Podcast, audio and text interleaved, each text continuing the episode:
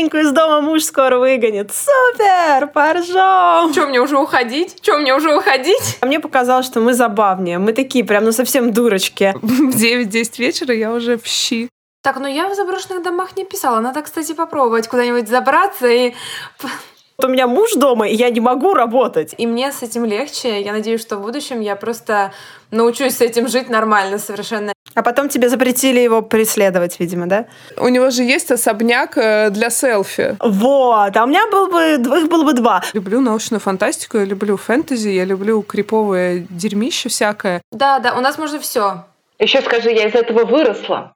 Мне кажется, я бы набила себе на лбу татушку. Я ночевала у Нила Геймана. По комиксам давай вдарь нам. Человек, который прочитал в своей жизни один единственный комикс, и он был про вульву. Боже мой! Ковендур.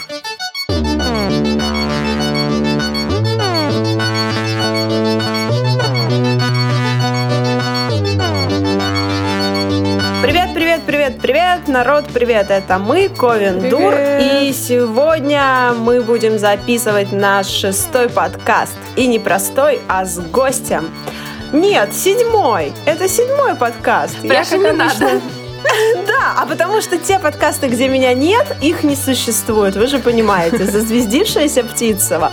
Да, это я, Оль Птицева. С нами сегодня Жень Спащенко, Саша Степанова и секретный гость Вера Голосова. Ура! Ура! Ребята, давайте Привет, здороваться. Вера. Женечка, рассказывай, какие у тебя дела? Э, Слушайте, у меня такие дела, что скоро с нашим подкастом меня муж выгонит из дома, потому что сегодня ему пришлось встать раньше и уйти раньше, э, так как сейчас э, имеется несоответствие киевского времени с московским, и 10 по Москве — это 9 по Киеву. И вот он у меня гру- грустно сидел несколько минут назад и спрашивал, что мне уже уходить, что мне уже уходить. Вот, а а потом он сказал, ты попроси девочек в следующий раз в 9 утра записать подкаст. Я сказала, что я над этим подумаю, хорошо. Но Сергей же не хочет, чтобы мы все остались э, незамужними и одинокими. Ладно, Женечка одна, потому что Сергей ее скоро выгонит в снег, в мороз. Но мы-то можно пока все-таки будем Да, вот такие вы в пределе. Окей, Саш, рассказывай, какие у тебя там новости.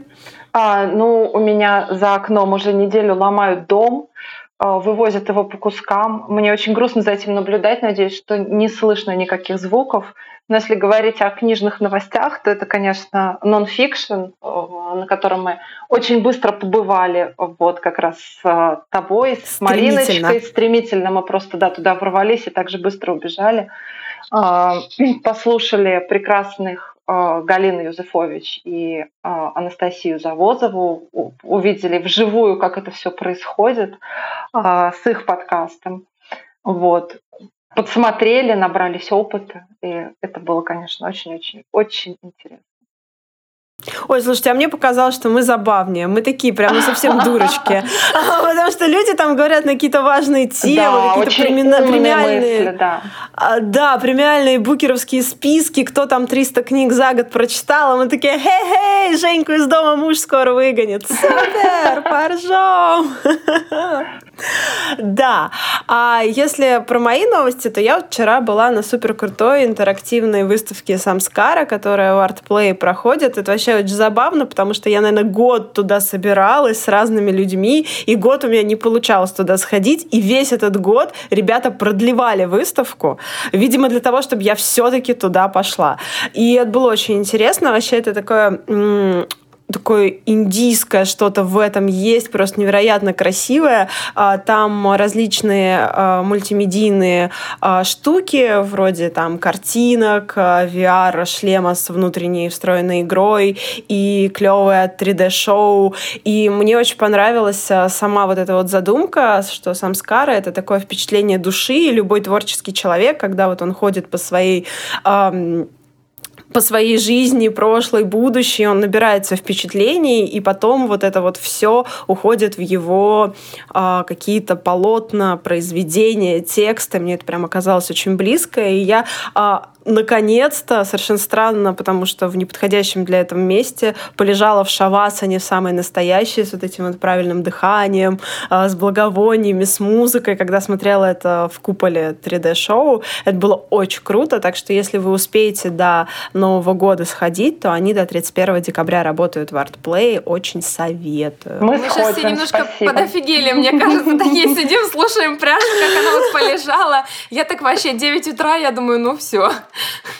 Да, но у меня просто Кир в отпуске, а это означает, что жизнь моя остановилась и идет какими-то совершенно другими, непохожими э, на меня путями. И вообще я теперь понимаю, как вообще, как вы работаете, когда у вас дети. Я вот сейчас задам этот вопрос Вере, потому что вот у меня муж дома, и я не могу работать, но мне не надо его... Хотя нет, кормить мне его тоже надо. Вера! И мы приходим к тебе. Вообще Веру мы пригласили, потому что она однажды ночевала у Геймана. Но это другой вопрос. Сначала расскажи, расскажи нам, как ты, как ты к нам пришла и вообще какие у тебя как дела? Как я к вам пришла? Ну, конечно же, воспользовавшись протекцией Марины Казинаки, ну, как можно по-другому было подумать? Через постель. Все мы отсюда. Ну, заметьте, Марина с нами сегодня нет. Я ее связала и привязала к батарее просто. И сама вместо нее. А, дела у меня хорошо. А, как можно работать с ребенком? Это, конечно, сложный вопрос, потому что записывать подкаст можно точно только отправив его в сад куда-нибудь. Потому что иначе, да, был бы Ковендур и юноша. Невозможно удержаться.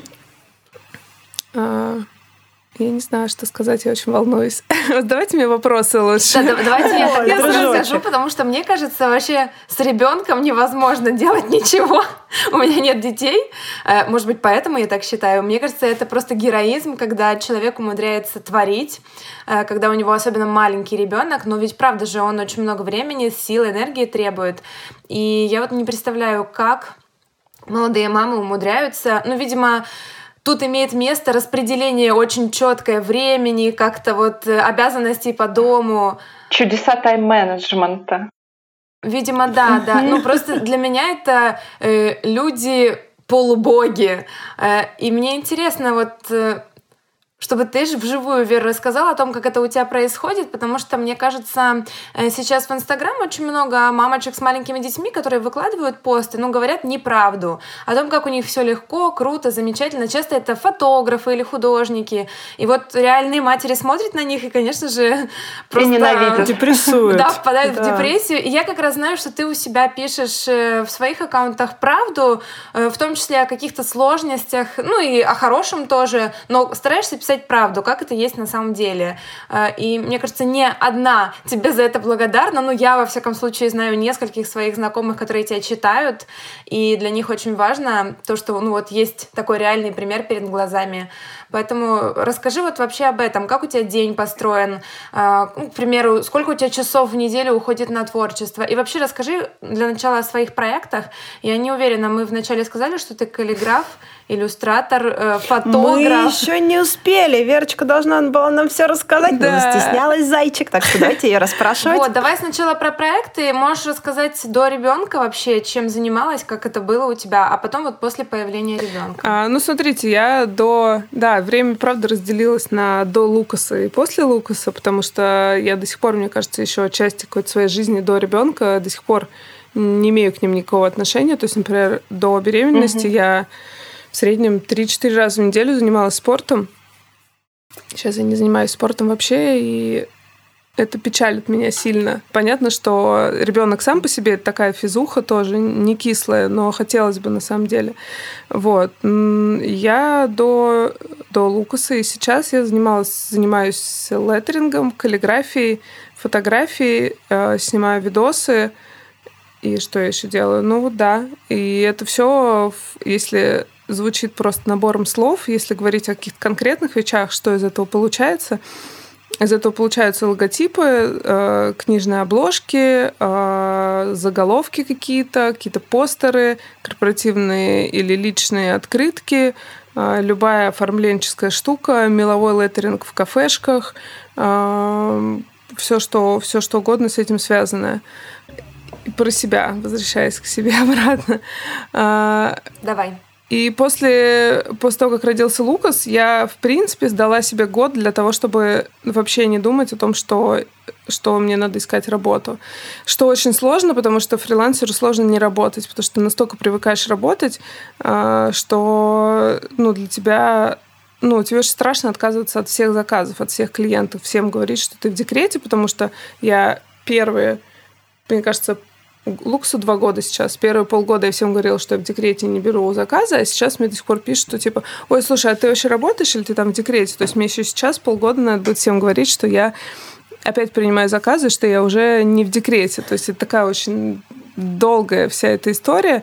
И, конечно, я не могла не работать в первый год, несмотря на то, что я не рекламировала себя никак. Но, в общем, для самых любимых клиентов я что-то там в уголочке делала, и иногда это порождало жесткий очень стресс, потому что когда ребенок совсем маленький, то это, ну, как бы такой suicidal mission просто делать эти вещи. И, э, наверное, это было ошибкой. Лучше было расслабиться. Но когда ты творческий человек, mm-hmm ты особо не выбираешь, зачастую расслабляться тебе или нет. Вот. Сейчас э, жизнь как-то встает в определенную колею. Э, я разговариваю с вами, потому что Лукас в саду, вот, и постепенно вот он сейчас э, после Нового года и сейчас будет ходить в сад с 9 утра до 4 дня. Что Воу. дает мне, в принципе, Свобода. полный рабочий день, по большому счету. То есть, если я в 9, да, в 9 да. его отвела, в 9.30 я вернулась обратно домой, села на попу ровно, в 3.30 встала, пошла за ним. То есть, в принципе, по часам, если посчитать, э, это реально получается рабочий день, если ты не во флиш. Потому что даже если... Ну, а до этого, э, до этого у тебя сколько часов в день ты могла себе позволить Два. творить? Два часа в день. Ночью. Ну, Два часа на, в ночь. Ну, на самом деле нет, потому что хвала Лукасу, он хороший спец. Он хорошо спал и спит, в принципе. И я работала, когда он спал днем. Он спал днем часа, ну, там, два или три, но это очень такая нервическая ситуация, потому что никогда не знаешь, когда залает собака, когда кто-нибудь за окном грохнет, когда какой-нибудь придурочный урод позвонит тебе в дверь. А, и никогда не знаешь, когда ребенок проснется, или, может быть, что-то ему приснится.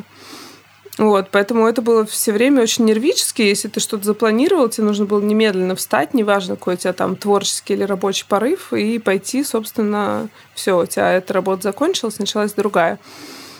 Вот, а вечером, я не знаю, я, я не могла работать вечером. Вечером я могла... Э, единственное, что я могла делать вечером, я могла рисовать только учебу. Угу. Клиентскую работу я не могла делать вечером, потому что я была просто никакая. Лукас еще был из тех, кто хорошо спал, но очень рано вставал. Он встал в 6 утра, и поэтому, как бы, ну, типа, в 9-10 вечера я уже в щи.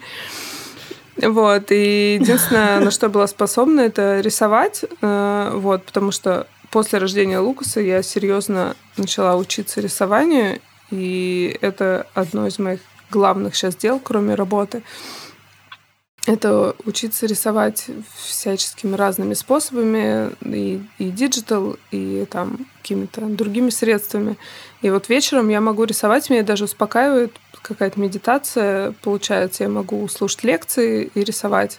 Вот. А работать могу только днем. Мне кажется, это как раз очень важно, что можешь рисовать и что-то параллельно делать, потому что с писательством так не прокатит, когда у тебя кто-то под боком ходит, что-то делает, даже просто разговаривает тихонько. Ну, лично меня это ужасно бесит, я могу орать на своих домашних.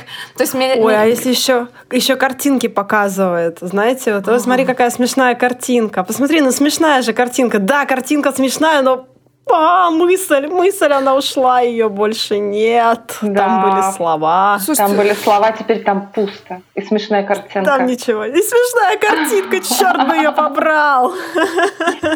Ну, писательство еще, конечно, да, такая штука, которая требует максимальная, наверное, концентрация сознания, потому что я 7 лет работала копирайтером в рекламных агентствах, и пусть это слоганы для презервативов, таблеток и алкоголя, но э, а, все равно для того, чтобы составить какие-то слова вместе, чтобы они доносили какой-то месседж, какую-то штуку. Вот, но, в общем, да, потому что с писательством есть вид, вид задач, э, которые больше задействуют какую-то в мозгу штуку, потому что в рисовании и там в обработке фотографий, например, да и зачастую в леттеринге, это, ну, это моторика, это механические действия, которые я могу делать одновременно с тем, чтобы смотреть на прикольную картинку и там обсуждать с Лукасом очередной какой-то мультик, который он смотрит, или машинки, которые он катает.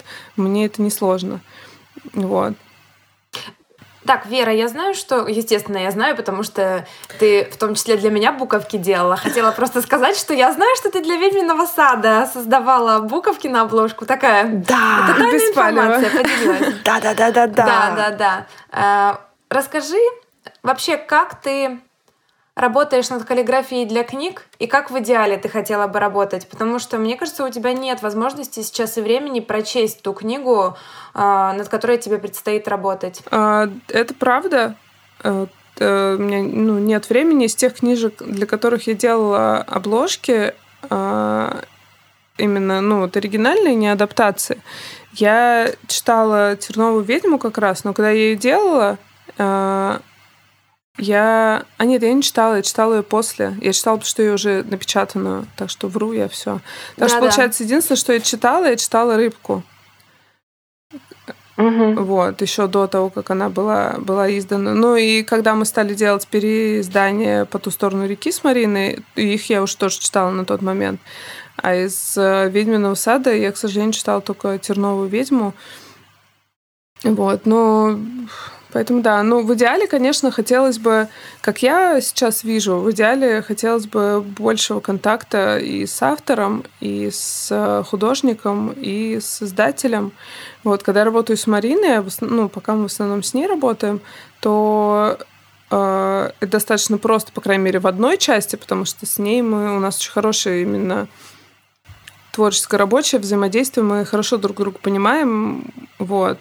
Другое дело, что потом начинаются другие вещи, которые от нас не зависят, э, в основном связанные с, Да. с- с тем, как э, Ни от кого не с зависит. тем, как, как то, что ты рисуешь и передаешь куда-то дальше, уже уходит из-под твоего контроля, и в физическом объекте уже оказывается воплощено не совсем так, как ты задумывал. Какие-то такие издержки происходят.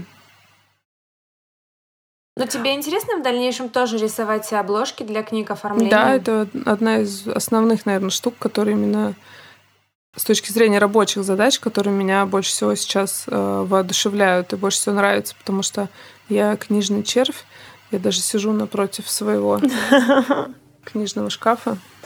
Ой, ты зайчик. Да, Ты зайчик. Слушайте, я вклинюсь на секундочку. А, э, Я просто как этот э, опыт э, работы с... Когда мы готовили обложку полыни, я вообще даже представить себе не могла, как должна она выглядеть, что это должно быть, потому что мы тогда уже видели, как будет выглядеть рыбка, и у меня в голове вообще не складывалась картинка, а потом мне уже практически готовый э, эскиз прислали посмотреть, и у меня просто какой-то инсайт случился, что вот так должна выглядеть книга, что у нее нет других вариантов, как она может выглядеть, потому что она должна выглядеть только так. И это вот, это вот то, для чего вообще она писалась, чтобы выглядеть вот именно так.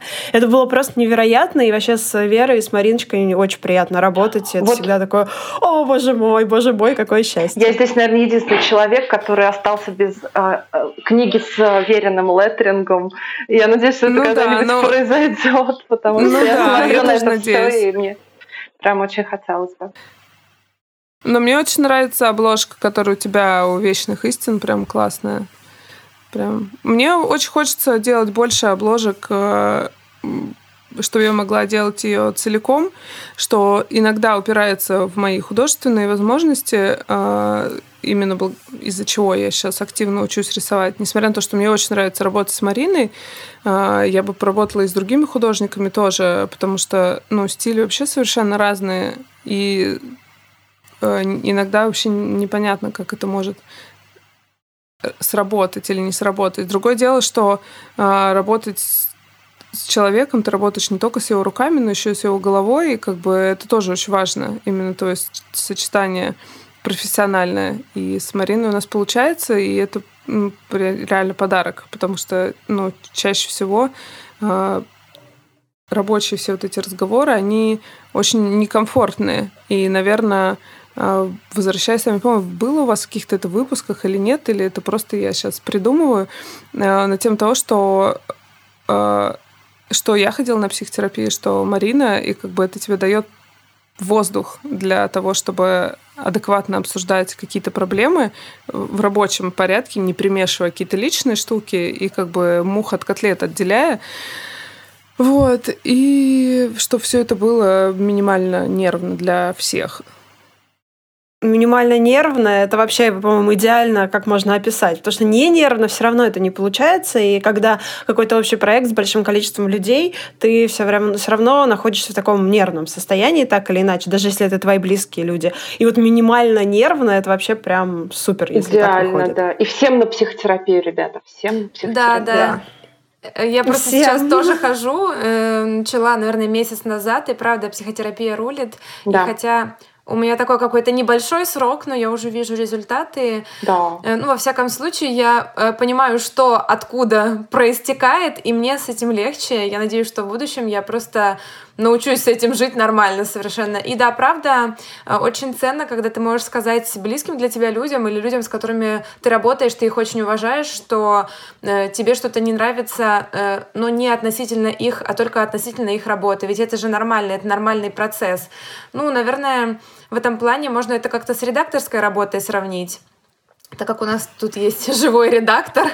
Живой, даже потрогать можно. Вот, ну, если это сравнивать, то это дальше вообще идет, в принципе, взаимоотношения между людьми, потому что, ну, как бы не ты плохой, а ты сделал что-то плохое. Это, ну, возвращает нас там к Брене Браун, моей любимой. Вот это все. Не знаю, вы читали или нет. Ой. Вот сейчас будем, да, советоваться. Когда будем советоваться, то нужно обязательно будет проговорить. Вообще, а, мы тут э, получаем всякие там комменты к нашим выпускам, и очень круто, что люди прям читают нашу домашку по литре и угу. записывают, и покупают.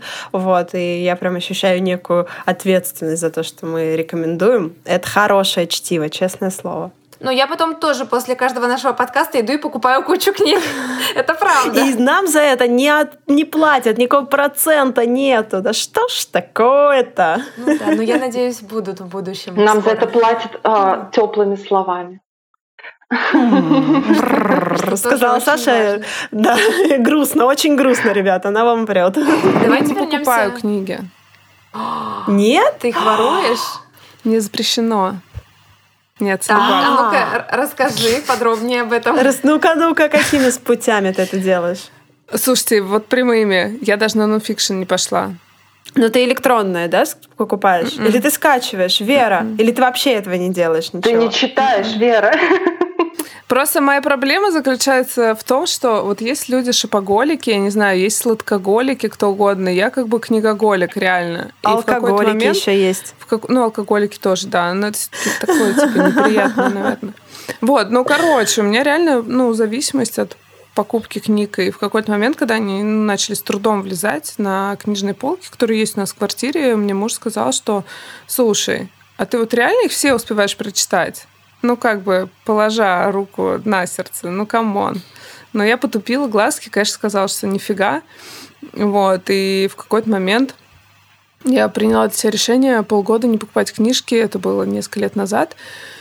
И вот в течение, ну, там, последующих лет я каждый раз, ну, там, в начале года ставлю себе какой-то, ну, стопор, что я там ближайшие полгода не буду покупать книжки. Вот. Есть не какие... купить 20 книг в этом году.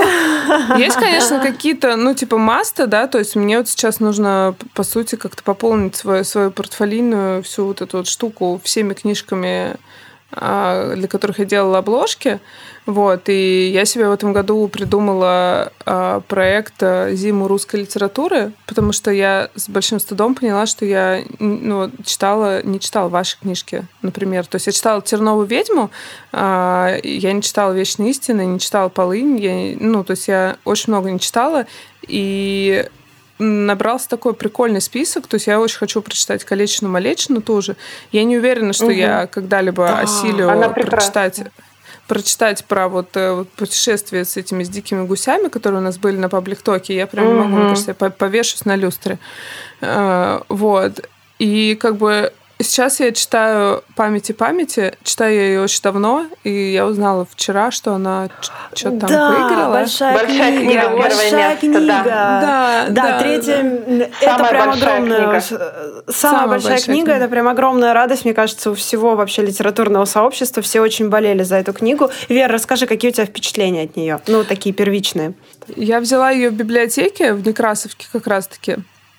И вот библиотека мое спасение, потому что я иногда хожу в нее, беру книги, а потом возвращаю, и как бы это такой э, субститут для меня, вот, ну, как бы покупки книжек. Ой, да, это здорово. Вот. И я читаю ее очень давно уже, потому что она, ну, не, не просто написана. И, вот это как раз книга, которую я, например, не могу читать одновременно с тем, что Лукас там играет рядом со мной. То есть мне хочется в какой-то уголок зайти, чтобы было тихо, и чтобы меня никто не дергал, и чтобы я могла прочитать. И она для меня очень своеобразна, потому что в какие-то моменты я прям вот 50 страниц за раз такая ду-ду-ду-ду-ду. А иногда прям ты открываешь, и ты упираешься в один абзац, и прочитал его, и сидишь такой, думаешь, ну и, и как бы рефлексируешь на эту тему. Вот, и я надеюсь, что все-таки я ее таки дочитаю, потому что потом я собираюсь читать как раз все ваши книжки. Вот, Будет и полегче. хочу прочитать еще Да, ну конечно, мы же не- мы небольшая книга. Мы читаем большие книги и пишем свои маленькие. Цитаты великих людей. Хочу еще прочитать вот э, Данихнову про, про тварь с размером с колесо обозрения. Тоже боюсь, да. что будет мне плохо от этого, но хочу. Вот. Э, Я себя убила просто этой книгой. Я ее читала как раз, когда узнала уже о смерти автора.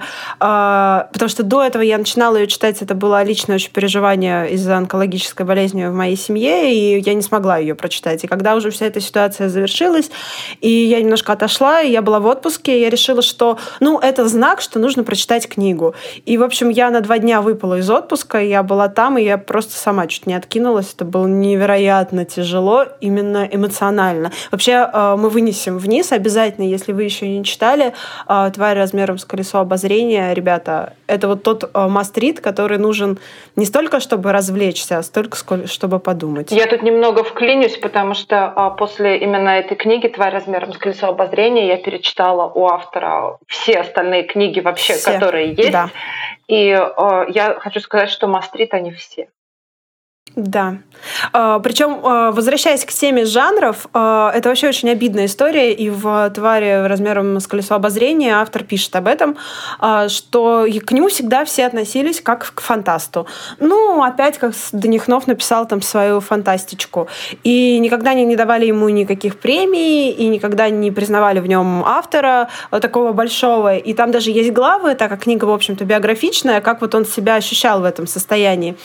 И когда я читаю колыбельную, когда я читаю тварь, э, у меня просто не кладется это в голову, потому что как можно это считать фантастичкой и говорить, что это третий сорт? Я не знаю, как это получается, как это работает, но что такие замечательные, сильнейшие, сложнейшие книги проходят мимо читателя, потому что, ну, кто будет читать фантастичку, читатель сам себя обкрадывает в таком случае. Мне кажется, даже Вот. не читатель, потому что часто у него же нет возможности узнать о книге, а просто некая, не знаю, литературная машина, которая отвечает за то, чтобы хорошие книги попадали к нужным людям. Вот. Ну, в итоге, да, читатель оказывается обкраденным, так что это печально. Так, ну давайте вернемся к творчеству, а то мы как-то... Да, давайте. Ну, мы про книги, как обычно, да. Давайте вот, э, раз уж мы заговорили о творчестве с ребенком и о творчестве, когда рядом есть э, семья, другие люди, то, наверное, выход — это работать где-то не дома, писать, рисовать. Э, У меня, к примеру, не получается писать вне дома, потому что меня люди в кафе, на улице точно так же сильно раздражают. Бесит. Да, но я знаю, что рисовать, ну, наверняка проще где-то в кафе, потому что ты себе сидишь, рисуешь, можно даже музыку слушать. Поделитесь опытом, где вы? Ну, я постоянно признаюсь в любви э, работе не дома. Для меня это было как раз э, таким открытием, что я могу это делать, когда я писала вечные истины. Э, для меня это погоня за атмосферой, потому что, безусловно, дома никакой атмосферы нет, одни и те же стены, и вот это все. В итоге я поймала себя на мысли, я там брала компьютер, я ездила в Коломенское, там в Царицыно. Когда я была где-то в других городах, я писала в заброшенных домах. У меня были очень прям разные experience ы на эту тему. э, не только там кафе и кофейни, хотя их тоже было предостаточно. Я поймала себя на том, что действительно место накладывает отпечаток на текст, на твое состояние, на то, как ты складываешь слова в предложение. И сейчас для меня вот каждая глава этой книги, да, это мой такой альбом путешествий, мой альбом впечатлений. И все это, безусловно, вложено в этот текст. И для меня вот это очень важно. Потому что там не просто я и мои мысли, да, там есть какие-то именно такие внешние источники вдохновения. Мне кажется, это дополнительные слои, дополнительное какое-то вот богатство для текста. Так, ну я в заброшенных домах не писала. Надо, кстати, попробовать куда-нибудь забраться. Это очень-очень интересный опыт, я тебя уверяю. Да, потому что вот как раз э, с людными местами у меня все плохо, не могу. Все ходят, отвлекают меня. Я, я еще могу встать и ходить туда-сюда по помещению и так далее. Наушнички, наушнички. Да, я наушнички да, да. и все, и пишу, и для меня никого нет. Шикарно. Так, Вера, расскажи ты. Ну, я могу сказать, что мне нравится вообще везде работать вот так вот. Мне нравится работать... Человек трудоголик. Мне нравится работать дома, потому что э, очень много всяких приблуд, которые ну, надо с собой таскать зачастую. А, но в каких-то в кафе мне тоже очень нравится э, что-то делать. Мне нравится в кафе. Вот у меня был сейчас период жизни с сентября как раз по декабрь, когда Лукас ходил в сад на три часа. Это три часа, на которые, ну, бессмысленно ехать домой. Мне до сада полчаса. То есть, получается, реально, ну, тупо. И поэтому я нашла самую ближайшую кафешку. Конечно, выбор по атмосфере уюту там, в общем, не сильно большой, потому что это просто жилой массив, жилой квартал. Но я там нашла Додо пиццу, которая как бы позиционируют себя как вот люди френдли к э, предпринимателям, к самостоятельным на себя работающим людям. И у них очень удобно, потому что у них столы и как бы розетки есть USB-шные, чтобы телефон зарядить, и розетки для компьютеров, они над столом. Это, mm-hmm. офи- это маленькая штука, но это офигеть как удобно. То есть тебе не нужно сгибаться в три погибели и лезть там вот под стол, где, может быть, какая-нибудь корка предыдущего посетителя от пиццы осталась, oh. ну, там грязь от ботинок, wow. туда там втыкать свой зарядник от э, компьютера. Оно как бы над столом, это офигенно удобно и, казалось бы, мелочь. У них есть интернет, вот. И я там сидела и работала, и, в принципе, время тоже не так много, получается, два с половиной часа. И я могла прям четко. Я работала по методу помодора. Я не знаю, кто-то из вас знает про него и кто-нибудь работал или нет. Нет, нет, расскажи. А, ну, какой-то умелец придумал помодора, потому что это просто вот э, кухонный таймер. А, я так понимаю, в Америке он чаще похож на помидор, нежели на яйцо. У нас в основном яйцо, если бы придумали в России, назывался, наверное, методом яйца. Вот, когда ты ставишь себе на 20 минут э, таймер или на 25, и как бы вот все, работаешь сидишь, работаешь, когда у тебя звенит таймер, ты, неважно, что ты делал, прям просто останавливаешь все это дело, и либо 5, либо 10 минут, либо переключаешься на другую деятельность, либо отдыхаешь. Ой, это прекрасно. А, и у меня получалось в 2,5 часа влезало 5, по-моему, этих 20 минуток, и там, ну, типа, соответственно, 5 отдыхов. Вот. И я приходила и первую 20-минутку тратила на планирование, вообще все недели, что у меня происходит, если это был понедельник, и раскидывала, какие я сегодня вот в эти 20 минутки дела помещу и что я буду делать. А, это, конечно, не очень подходит реально к писательской работе, если тебе нужно сесть, писать и там вдохновляться и все такое. Это больше, не знаю, может быть, для редактуры, может быть, для e-mail, может быть, для соцсетей, ну вот если перекладывать на деятельность писателя, да. Но это спасает от прокрастинации, потому что, с одной стороны, тебе кажется, что два с половиной часа, боже мой, ну это же так мало. Но с другой стороны, когда ты вот так вот разбиваешь, то ты хоп-хоп, и в принципе пять дел ты можешь сделать. И на самом деле достаточно много дел, которые можно успеть за 20-25 минут сделать. И это, ну, прям меня спасало. Вот. Но мне кажется, для писателя тоже очень важны перерывы, потому что я, например, могу сесть и такая через пять часов, сейчас я позавтракаю, ну, еще пять да. минут, и я пойду и позавтракаю. Да, да, да. И, и к ужину я просто вот как была в пижаме, не евши, не пивши, с горящими глазами. Ну, поэтому тоже обязательно нужны какие-то паузы. Ой, я так работала э, с редактурой сестер, э, причем в этот момент мы участвовали в марафоне «Только текст», э, который организовала Оля Брейнингер, э, и все работали с разными проектами. Кто-то писал для блога статьи, кто-то редактировал, кто-то переводил, кто-то диссертацию писал. И я как раз э, работала с редактурой сестер. Перед тем, как Сашке отправить текст, надо было там поправить, причем многие даже сюжетные штуки. Вот. И Э, мы работали 40 минут работы, 20 минут э, ты отдыхаешь или там занимаешься чем-то своим каким-то. И вот так вот 40, получалось э, там 80 минут работы, да, и 40 минут планирования. Но я обычно сидела в Инстаграме. Вот. Но, в принципе, это помогало прям хорошо продвигаться. Я не знаю, насколько это подошло бы для процесса потока, потому что все-таки в писательстве очень важно войти в этот поток. И если ты в него вошел, то ты лучше из него не выходи, потому Неделю. что процесс... Да. Да, да, процесс раскачивания это очень, ну, намного, мне намного более мучителен, чем процесс того, что, боже, моя спина затекла за 4 часа потока. Нет, уж пусть он идет и идет. А, а вот редактура, может быть, какие-то такие штуки, а, может быть, а, написание поэпизодника или там, допустим, какие-то планы, написать план, да, там развернутый текст. Вот это тогда очень хорошо может помочь э, структурировать время, да.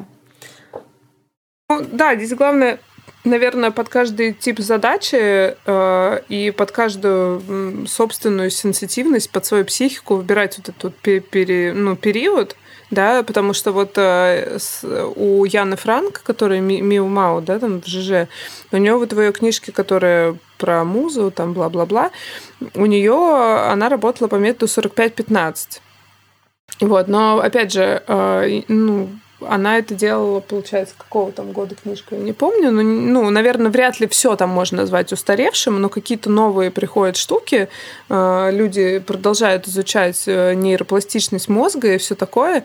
И вот как бы сейчас э, метод Помодора, как я поняла, он как бы такой очень очень действенный и очень эффективный. То есть, как бы 40 минут это тоже достаточно большой период времени. И если у тебя есть какие-то, например, тревожности или страхи, ты можешь просто на эти 40 минут вот так смотреть и думать, господи, что же мне делать? А 20 минут это не очень страшно. Ну, как бы 20 минут ты можешь, скорее всего. Если ты не можешь 20 минут, ну, сделай 15. Ну, и дальше ты начинаешь все это под себя подстраивать и как бы не думать, что это какая-то такая супер прописная истина. Вот, а про места у меня прикольная байка есть про места это как раз вот для вас, для писателей, очень классно зайдет, потому что недавно в Твиттере кто-то бортанул Джон Роулинг на тему того, что ну, там а, они все еще там по поводу Брекзита переживают, и она в Твиттере просто 100-500 миллионов твитов да, пишет да, да, про да, Брекзит да. каждый день. Вот, и там кто-то из разряда ей в ответ написал, что из разряда... А, она написала, что что пока вы там не поймете, что вот там вот это вот так и вот так, то типа и я, в общем, даже не буду из своей писательской комнаты выходить, из моей writing room, и типа, и кто-то ей в ответ написал, что типа из разряда вот это вот что за снобизм такой, это типа там из разряда там какие-то сказочки пишет, и там что там недописатель. И ее Джо Роллинг обвинили, потому что она недописатель. Ну как бы на минуточку. Кто ж тогда писатель из разряда? Вообще. Вот. И в, в ответ как бы, ну там, естественно, куда же без MeToo, э, в, в ответ и Э, Скальци поднял голову. Джон Скальци, писатель-фантаст, угу. такой очень говорливый, остроязыкий чувак в Твиттере, уже просто невозможный. Вот. И Нил Гейман, и Стивен Кинг. И они все написали, что, типа, да, у нас есть writing room, и, типа, и Стивен Кинг написал, что, типа, типа, go fuck yourself, если вас это не устраивает. Как бы, да, у меня есть комната, где я пишу. У меня есть целая квартира. Если бы я была Кингом, я бы себе купила особняк. У меня был бы райтинг особняк.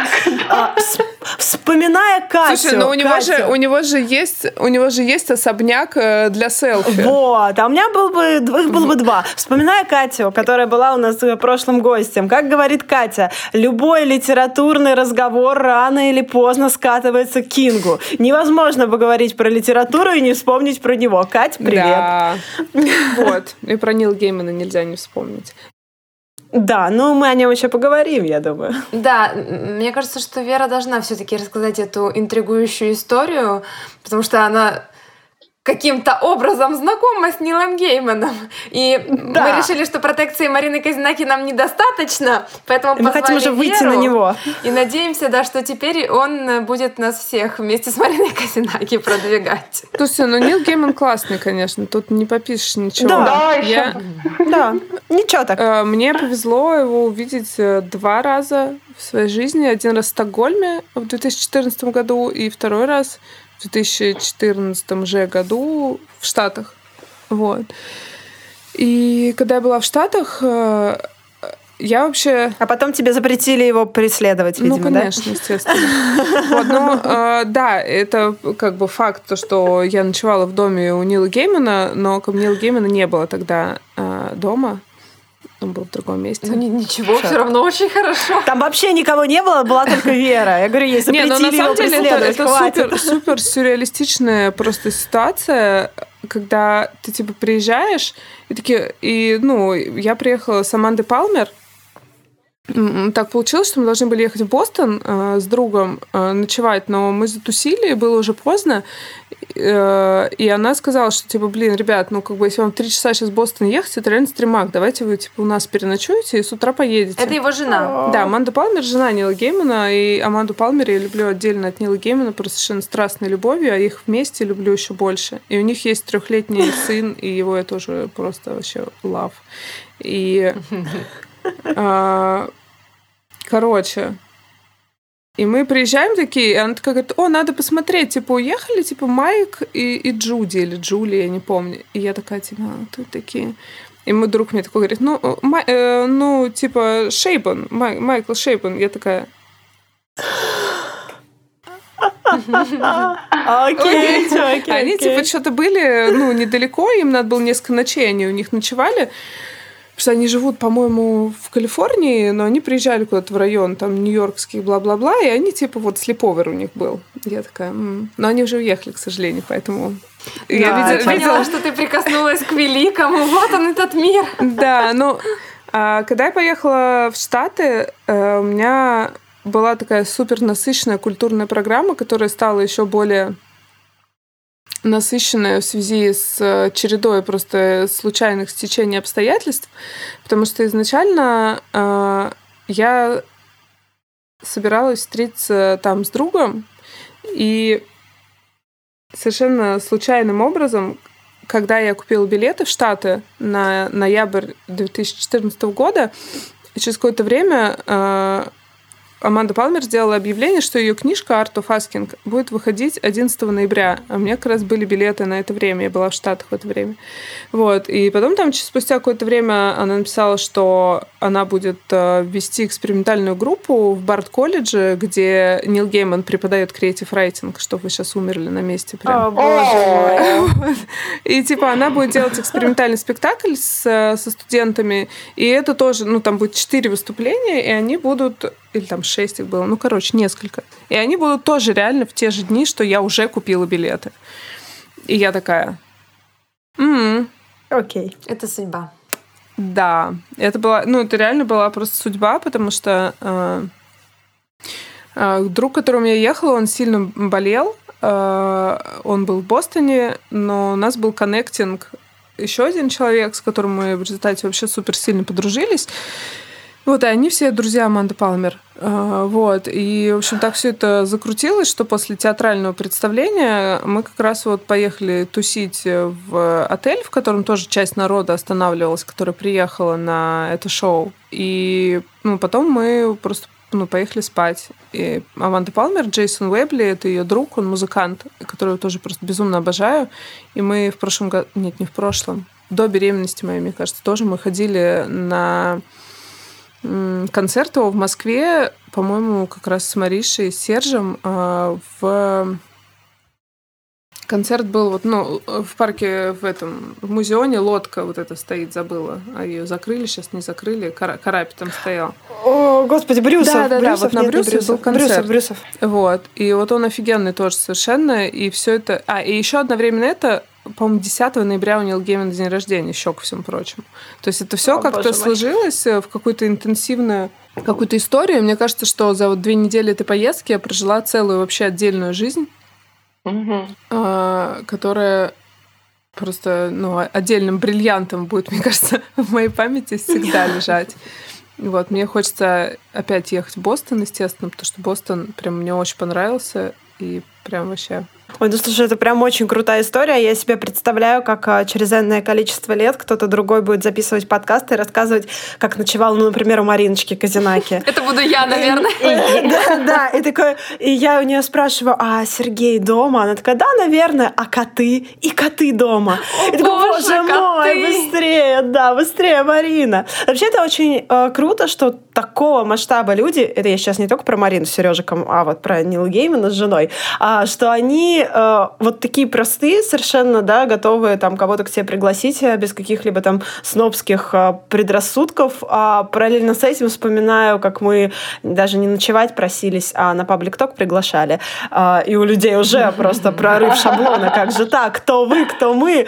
а среди нас будет человек, который ночевал у Нила Геймана, а ты у Нила Геймана ночевал, и как бы можно было бы, наверное, тогда собрать побольше людей на паблик-токе. Вер, зря, зря ты не рассказала в самом начале. Нужно историю, было просто конечно. указать. Слушайте, ну, я могу сказать, я могу сказать, что для меня эта история, она какая-то настолько вообще супер личная, и понятно, что сейчас я рассказываю в подкасте, и, ну, народ слушает подкасты, и все об этом узнают, но вообще для меня э, ну, я вообще никогда, ну, типа, не фанат, ну, типа, хвастаться. И мне иногда даже в плохом смысле, мне даже иногда сложно показать свою работу и сказать, что я это сделала, я классная, молодец. А вот такими вещами, ну, как бы исключительно ну, это реально. Да, это вообще. Я, ну, мне реально, я могу об этом только с друзьями разговаривать, да и то, как бы...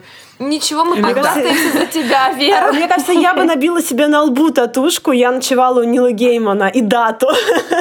А я вот у Веры ночевала, поэтому я уже тоже немножечко э, ближе к Нилу Гейману, чуть-чуть.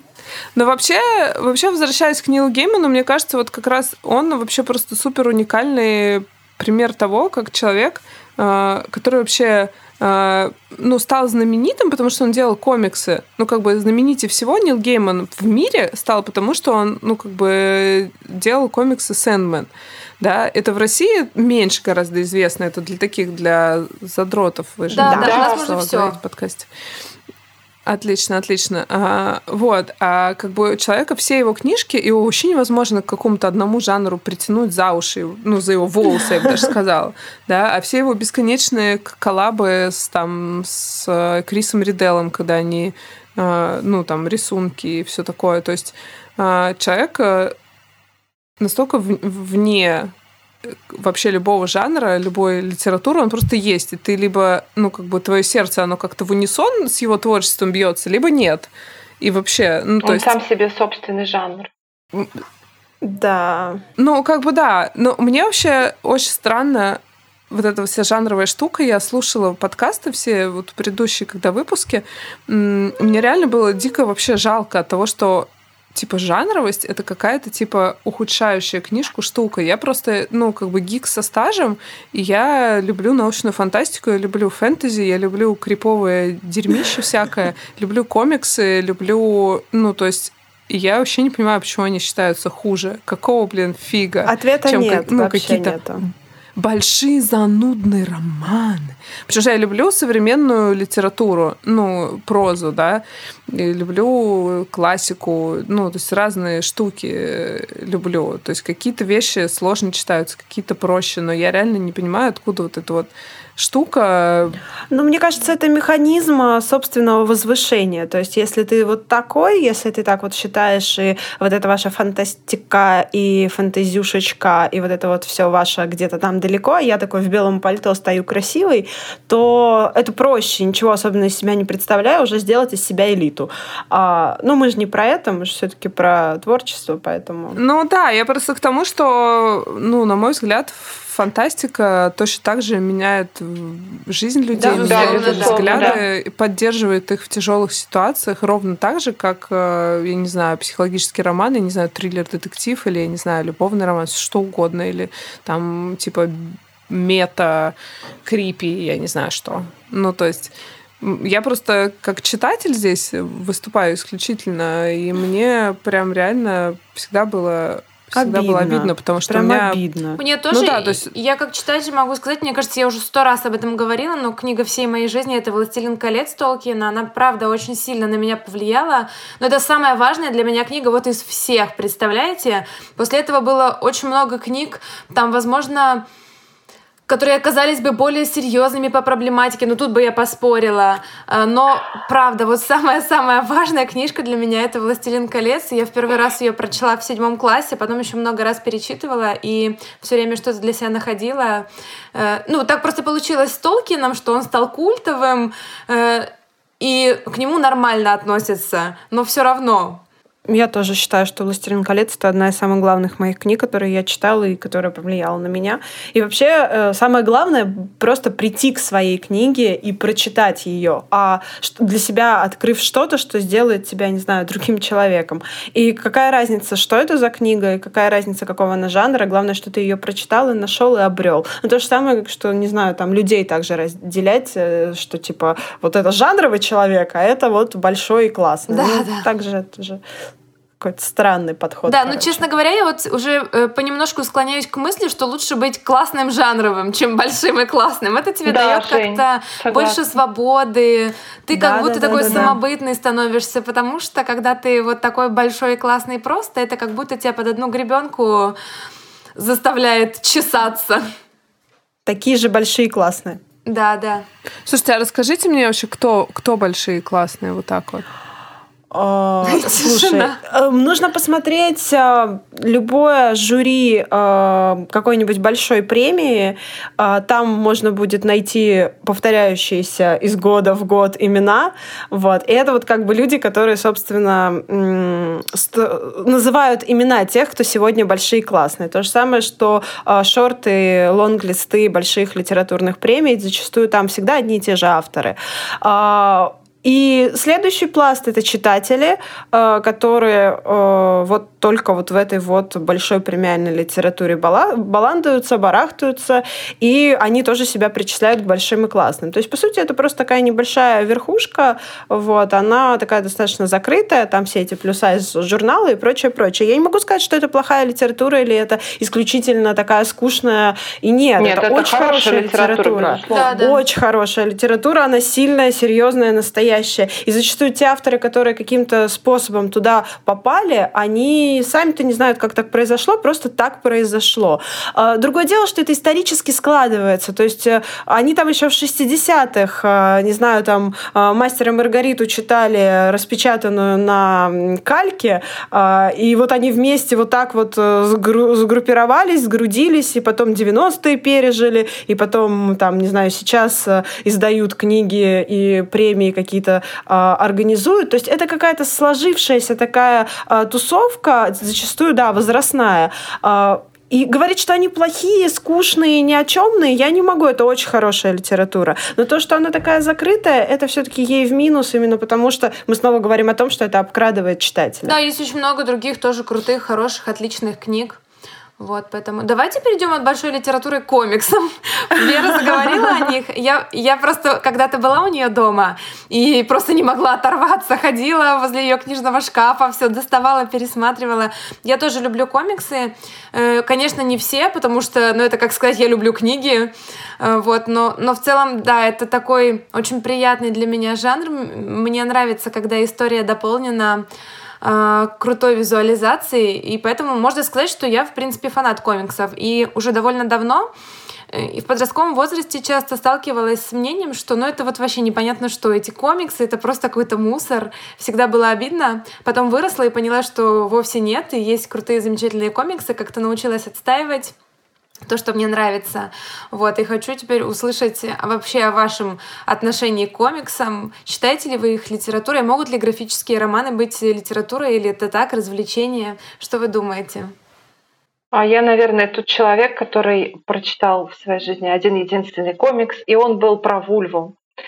А, тем не менее. Да. Да, ты тоже, да, в моей этой а, Нет, я прочитала несколько, но я сейчас буду про них, конечно, рассказывать. И все тоже про Вульву пряж.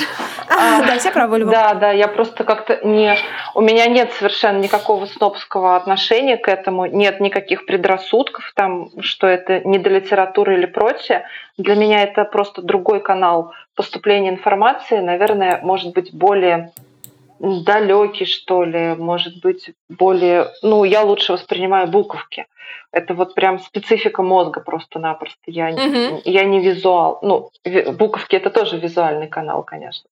Но в любом случае для меня вот массив текста лучше, предпочтительнее, чем э, картинки. Но, тем не менее, это абсолютно точно литература, это абсолютно точно э, нужная литература, которая говорит о в том числе очень важных вещах, не исключительно развлекательных вещах, а о проблемах, о социальных проблемах, о психологических проблемах, о чем угодно совершенно.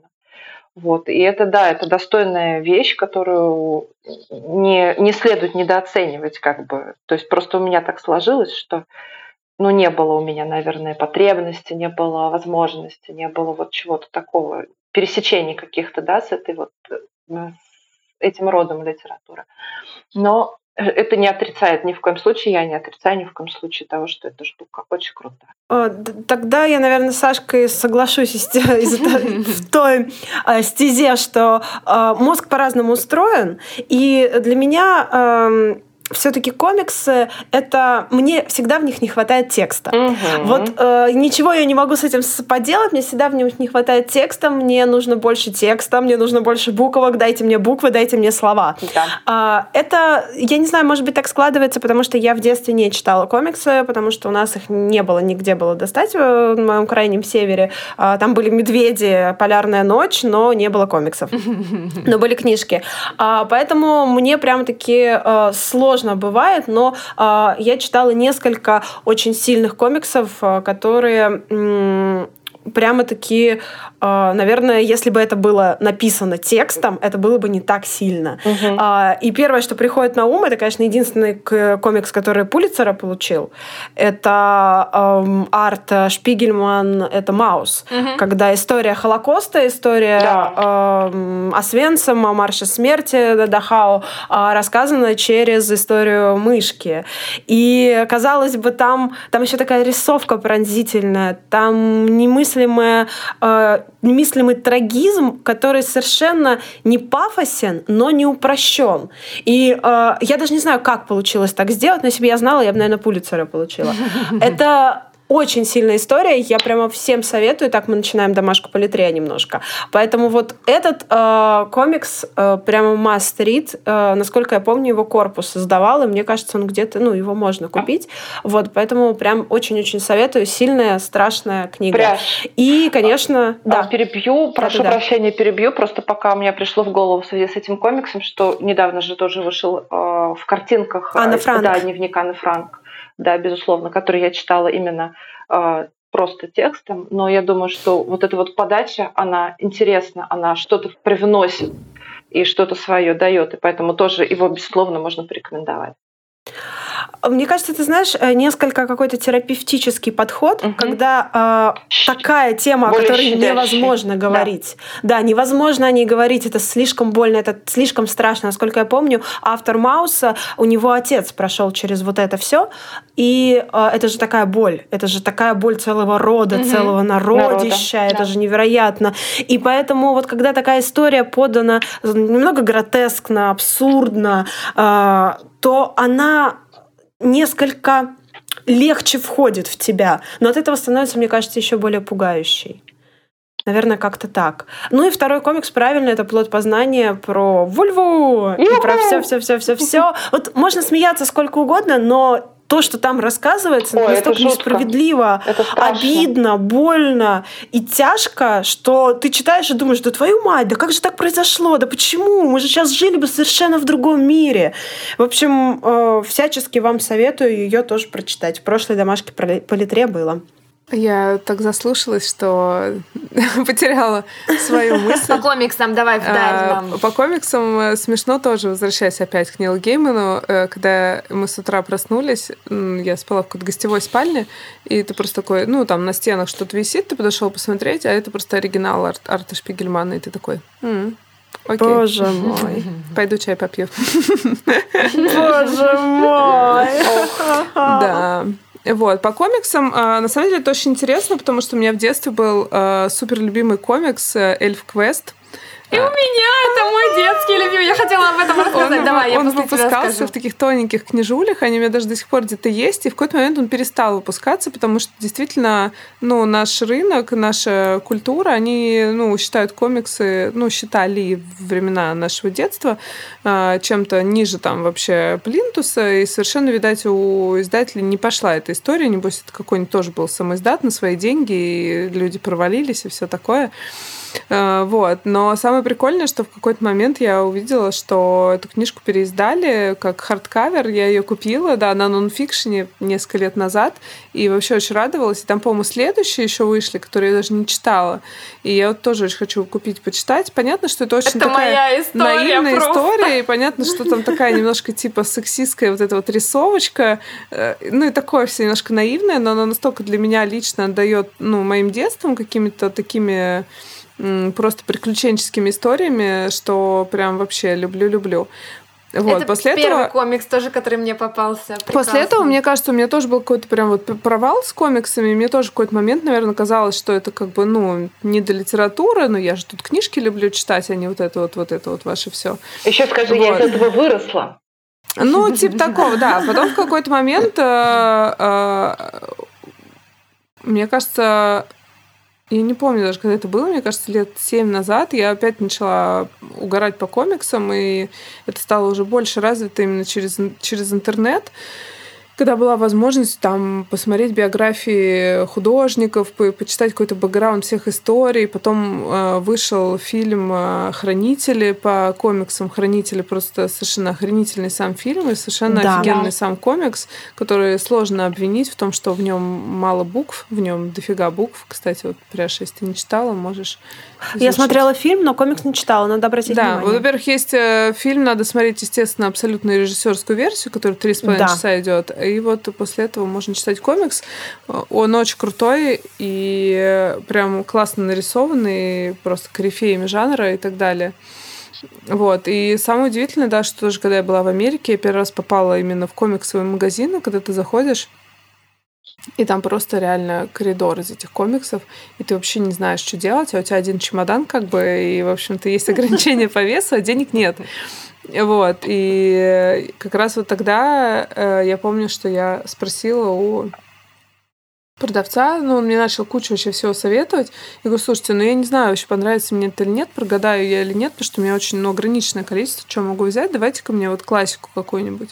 Вот, и он мне дал тогда э, Лигу экстраординарных джентльменов, э, тоже таким томом большим, очень красивый, Да. офигенный тоже комикс. Э, фильм, конечно, ну, такой, ну, как это сказать, би-муви или как там их называют. Ну, в Мгм. общем, чисто, чисто под пивко посмотреть. Но сам комикс очень классный. Вот, и после этого, когда я вернулась уже домой, а, это было, получается, там в 2014-2015 году, э, уже начала у нас развиваться вся эта история, и МИФ начал издавать комиксы, и появляются, стали какие-то издательства, которые специализируются на, на этом. Вот, я с большим удивлением узнала, что есть всякие фестивали, посвященные этому у нас, да, там фестиваль «Комиссия» там и так далее. Вот, потом очень интересно, э, я очень-очень-очень-очень давно мы увиделись впервые с художницей, которая делает в том числе комиксы. Мы знакомы, мне кажется, лет 15 уже. ага, И виделись первый раз. Она пришла к нам вот к Азеду Вороне на Морс по- поздороваться. Они, она с мужем делает комиксы про кота Кешку. Такие прям классные, добрые комиксы. Такие типа в Прелесть. стиле...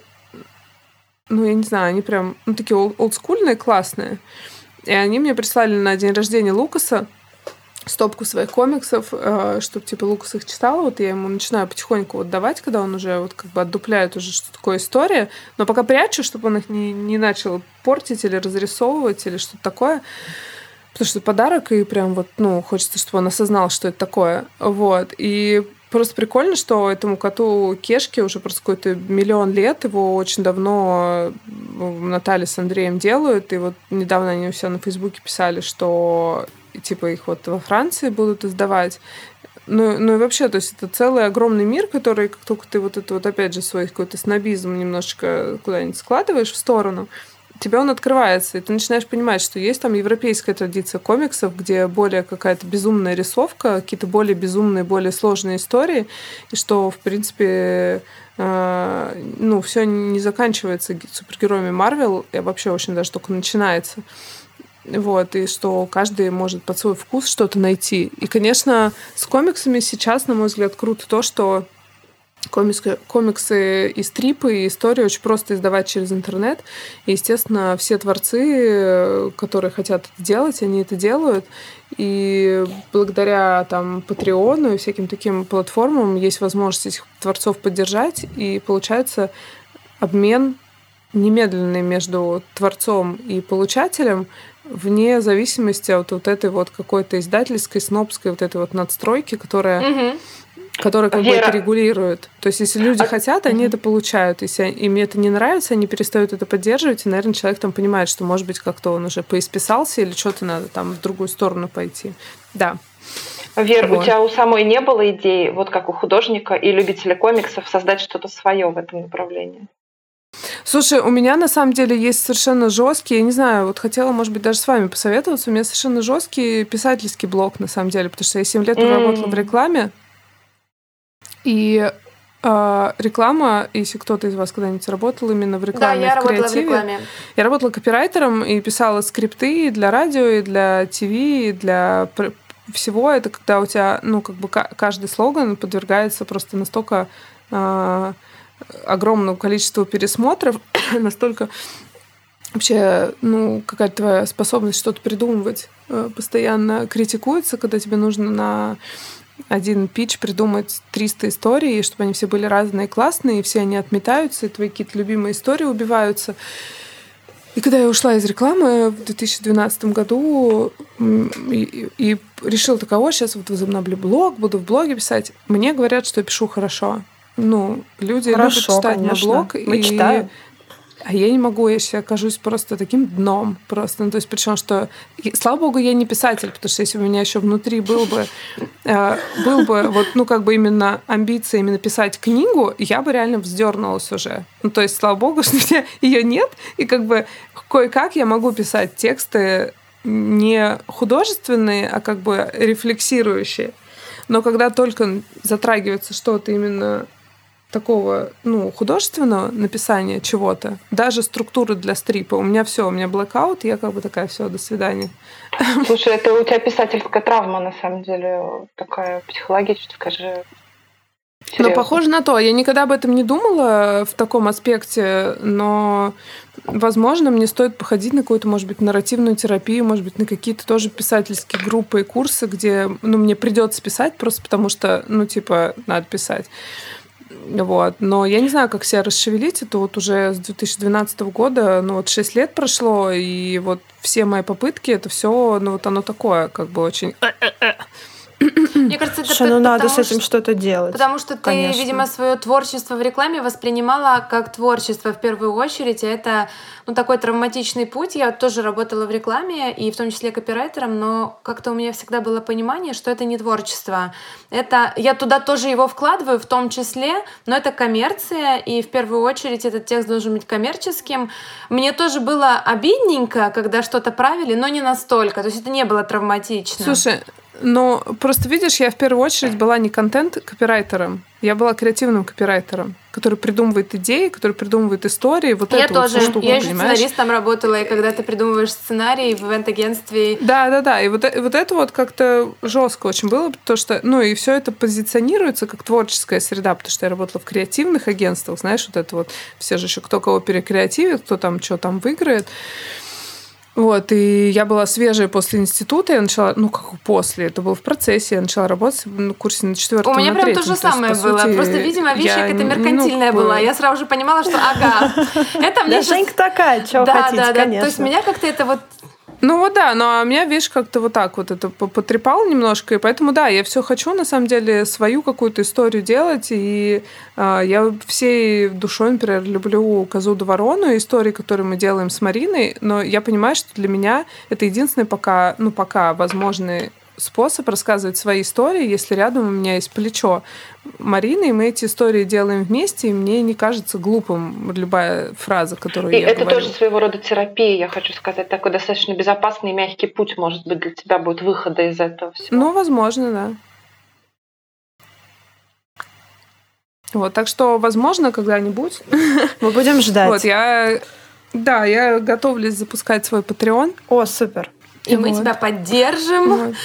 И У надо нас будет- есть шуточка о том, что надо мы друг другу будем это- просто деньги на Патреоне перебрасывать. По очереди, Да, по да, да, кругу. отличный план. Ну, может быть, еще родители и мужья что-нибудь подкинут и нормально. Ну, как тогда. обычно, в общем-то. Оно так и работает. Зачем тогда Патреон? Ну, Да, ей-богу. если Все я- так оно и есть. Если я продолжу записывать подкасты по утрам, то мой муж мне ничего не Точно. Ну что, дорогие мои девоньки, мы к домашке переходим? Да, давайте. Давайте. Давайте, кто начнет? Ты и начинай. А вот я и начну. Правильно, инициатива что делает? Правильно любит инициатора. В общем, смотрите, я кроме того, чтобы э, посоветовать вам Мауса, прекрасного Мауса, э, я советую вам еще э, Брук Баркер и грустные факты о животных и грустные факты о детенышах. Э, мне очень понравилась эта книга. У меня пока есть грустные факты о животных. Я люблю ее перелистывать. И она такая милая, такая смешная. Там, в общем, а, очень прикольная легкая рисовка. И какие-то такие странные факты, например, о том, что кукушки-поддорожники плачут, чтобы вывести из организма лишнюю соль. И там сидит грустная кукушка, и написано, что «О, не обращайте внимания, это все чипсы». Ну, это очень смешно, очень ненапряжно, но ты параллельно с этим что-то запоминаешь, вроде того, что, эм, например, физалия — это несколько сросшихся организмов. И э, грустная такая физалия плывет и такая, «М, нет шансов побыть наедине сам с собой. И ты понимаешь, что, в принципе, ты иногда та еще физалия. Так что я всем советую. Это такое ненапряжное, интересное, забавное чтиво. Мне кажется, вот с детьми, которые чуть постарше, это тоже прям отлично зайдет. Так, ну а раз мы сегодня говорили о комиксах, э, и Вера уже назвала мою рекомендацию, я ее просто еще раз озвучу. Э, Сага о лесных всадниках или Эльф Квест. Я не уверена, можно ли купить их сейчас, потому что я тоже этот комикс обнаружила в детстве, он потом куда-то затерялся. Я была счастлива, когда случайно его увидела в продаже и купила его, по-моему, даже попросила девочек, чтобы они мне в Москве купили за любые деньги. И я просто росла и мечтала, что вот я вырасту и найду этот комикс однажды. Так случилось. Я мало того, я его еще и дочитала.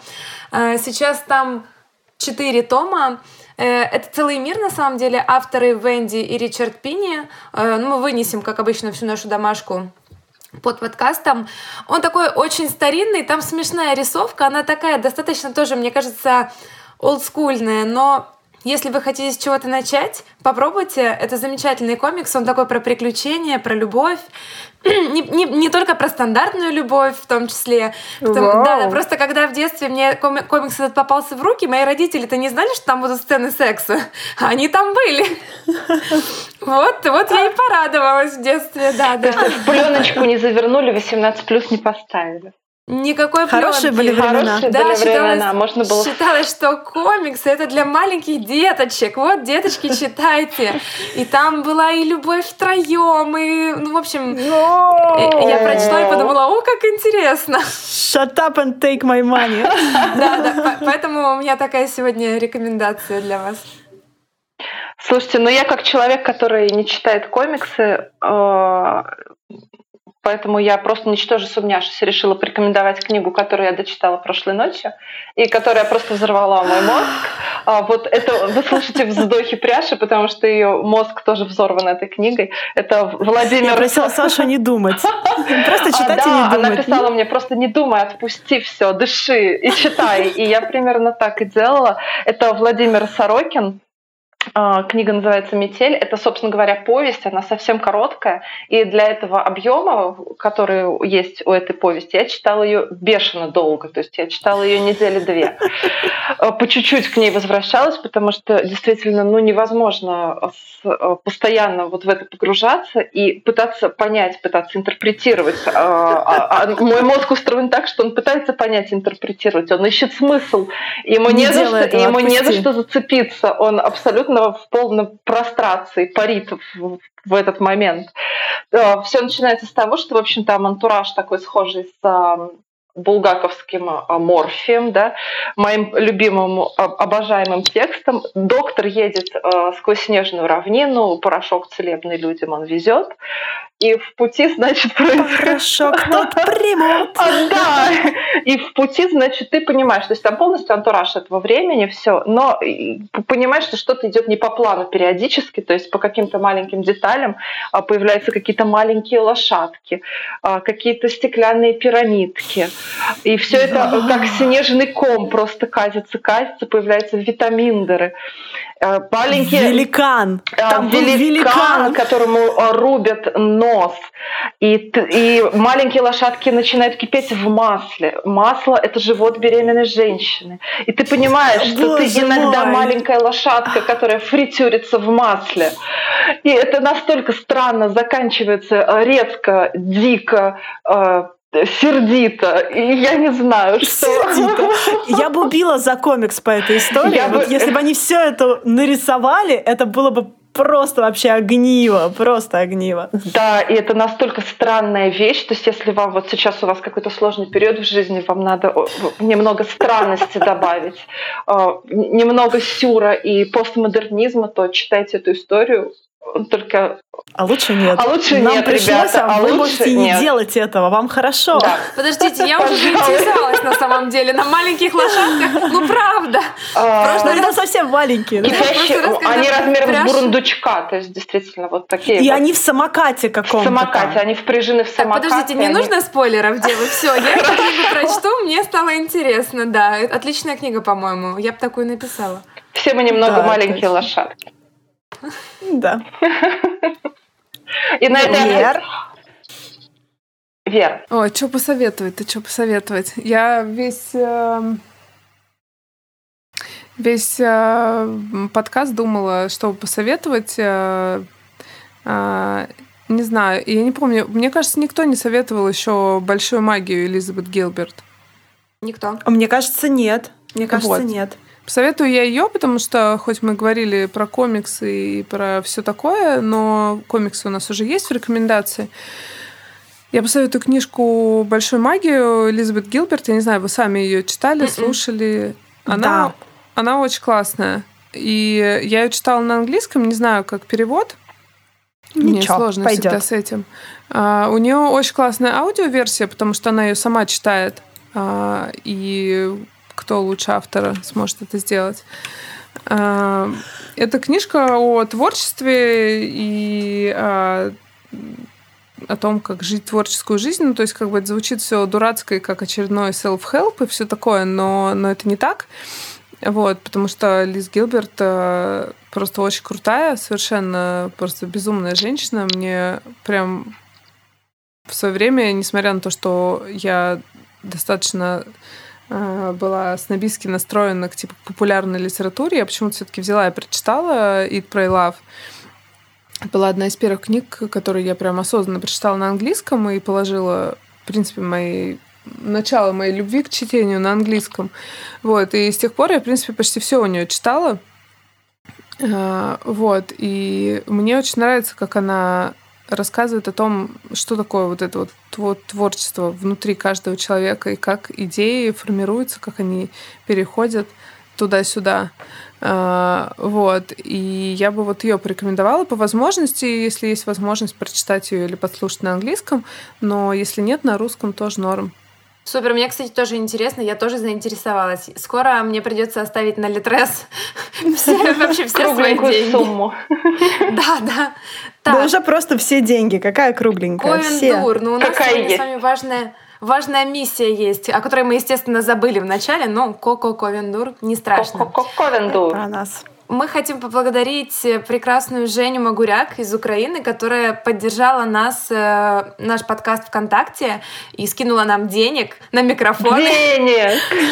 Денег, да, да. Мы все еще собираем деньги на микрофоны, это правда. Мы собираемся их купить себе, э, вот, и тогда наши голоса станут еще чище, подобно ангельским, еще звонче. Умнее, конечно, мы не станем, но слушаться будет хорошо. Да, Жень, спасибо тебе большое. Э, мы тебя обнимаем. Вообще спасибо всем, кто нас поддерживает не только деньгами, но и добрым словом, лайком, потому что, например, на Apple Podcast это очень важно, чтобы в рейтинге наш подкаст продвигался. Поэтому не забывайте об этом. Любая помощь будет уместна, и мы вам будем благодарны. А кроме того, что Женя Магуряк э, поддерживает нас деньгами, она еще и печат, напечатала мне книжечку. Женя, книжечка дошла, она прекрасная, огромное тебе спасибо. Э, ну, вот так, да. Я просто никак не соберусь написать в соцсетях. Я в последнее время, у меня сложные отношения с ними, поэтому я тебе прям передаю привет. Сейчас огромное благодарность. Спасибо, что Спасибо. позвали. Зовите еще. Ура. Я хочу еще. Правда. Здорово, ребятки, мы замечательно, мне кажется, поболтали о всяком интересном. Верочка, спасибо тебе огромное, что ты сегодня с нами. Было занимательно. Было очень интересно. Так, передаем привет Марине Казинаки. Она, да, привет, она сегодня Маринич. тоже была с нами. Э, она всегда в наших сердцах. Да, и до встречи в следующем подкасте. И пока, да, пока. ребята, пока. спасибо вам за поддержку. Мы вас Мы любим. Вас любим. Пока. Пока. Пока.